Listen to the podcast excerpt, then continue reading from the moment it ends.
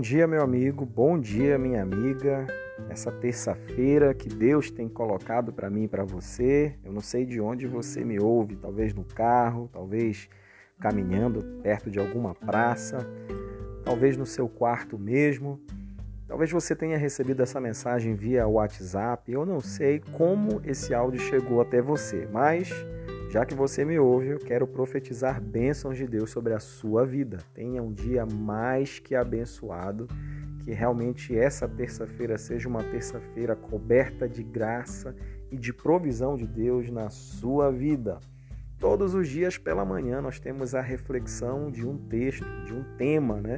Do nosso devocional. O tema de hoje, o título de hoje é Ser Liberto. Liberto de quê, pastor? É, do que, que nos aprisiona nessa manhã?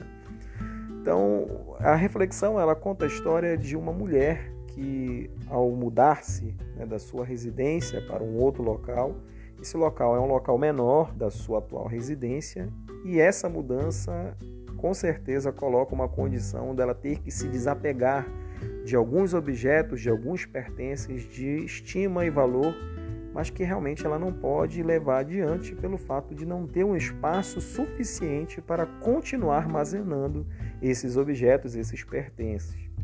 Então, o texto sagrado que está no Evangelho de Mateus, no capítulo 10, a partir do verso 17, nos fala sobre esse processo de desapego. Então, hoje você vai desapegar, viu, meu irmão?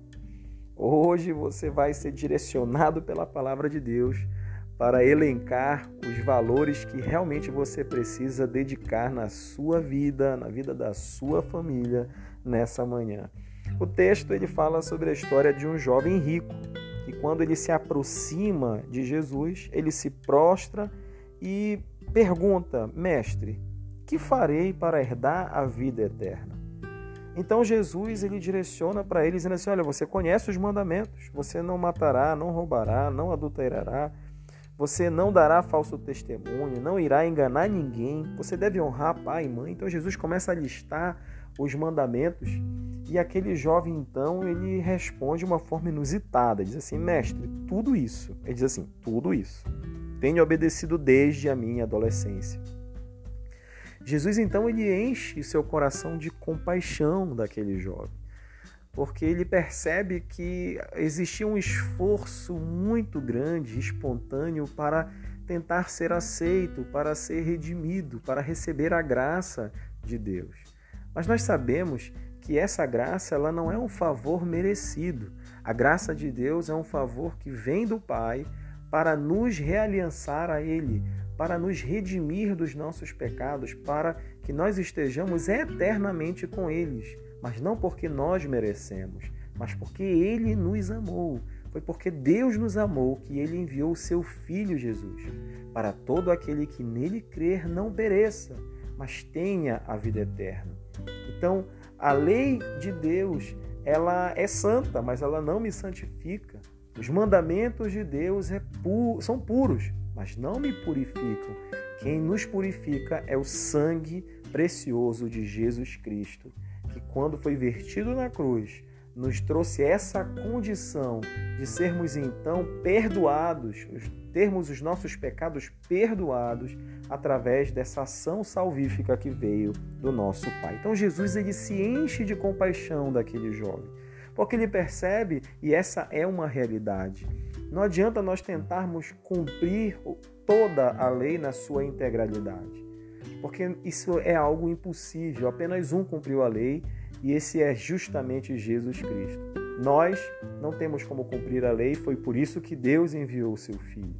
Porque nós, por nós mesmos, não teríamos como cumprir com todos os mandamentos. Então ele envia o seu Filho amado Jesus, para que não por nós, mas por ele, possamos herdar então a vida eterna.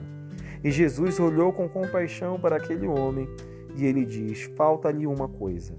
E ele diz: vá, vende tudo o que você possui e dê o dinheiro aos pobres, e você terá um tesouro no céu. Depois venha e siga-me. E aquele jovem, quando ouviu essa condição colocada, posta por Jesus, a Bíblia diz que ele ficou muito abatido, se afastou triste, porque ele tinha muitas riquezas. Essa é uma realidade.